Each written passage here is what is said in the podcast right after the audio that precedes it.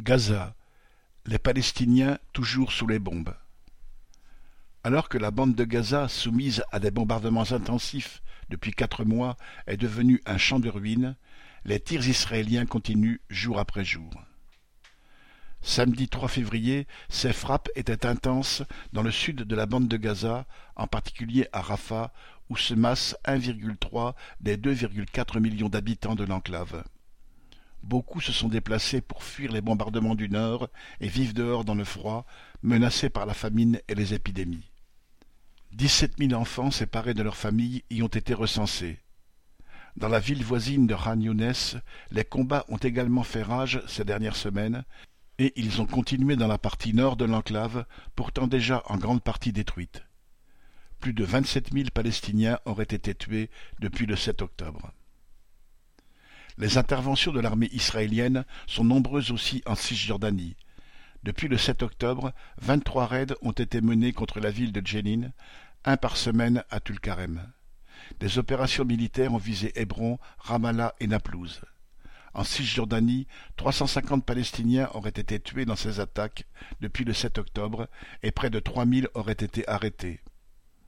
Les autorités israéliennes veulent maintenir la population de Cisjordanie sous la terreur pour éviter une nouvelle explosion de colère, mais elles sont peut-être en train de la préparer.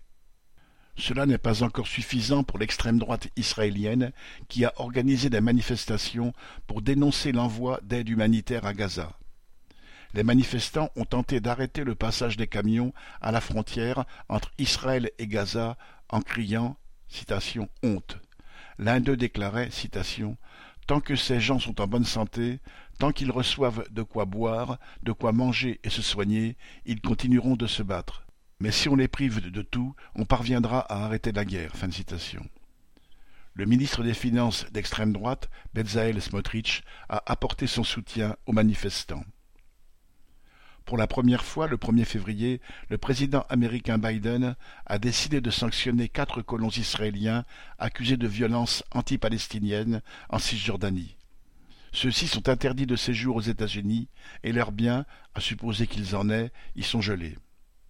Cette mesure très limitée témoigne surtout de la volonté de Biden de tenir compte d'une partie de son opinion publique opposée à la guerre à Gaza à quelques mois de l'élection présidentielle.